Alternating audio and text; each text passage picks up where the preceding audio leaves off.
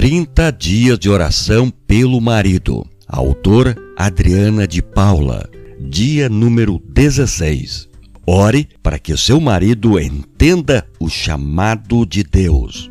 No desafio de hoje, ore para que o seu marido ouça claramente o chamado para a sua vida e que ele possa compreender quem ele é em Cristo e ter a certeza de que foi criado para um propósito elevado. Que os olhos do seu coração sejam iluminados para saber qual é a esperança do seu chamamento. Efésios capítulo 1, versículo 18. Ore para que o Senhor o capacite a andar de modo digno do seu chamado e a tornar-se o homem de Deus que o Senhor criou para ser.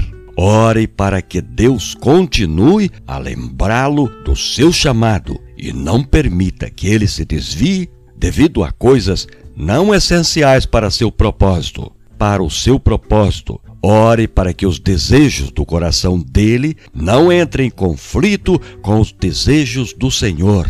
Ore para que o Senhor guie os seus passos e que ele ouça a voz de Deus quando o Senhor falar à sua alma.